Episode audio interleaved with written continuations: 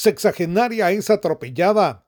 Una mujer de 60 años fue atropellada por un vehículo desconocido, quien luego del hecho continuó su marcha en el kilómetro 135 de la ruta que comunica los encuentros con Chichicastenango.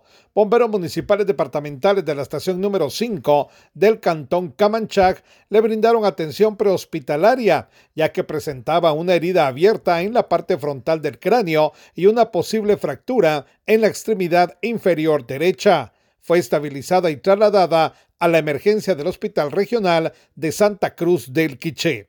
Desde Emisoras Unidas Quiché en el 90.3 reportó Carlos Recinos, primera en noticias, primera en deportes.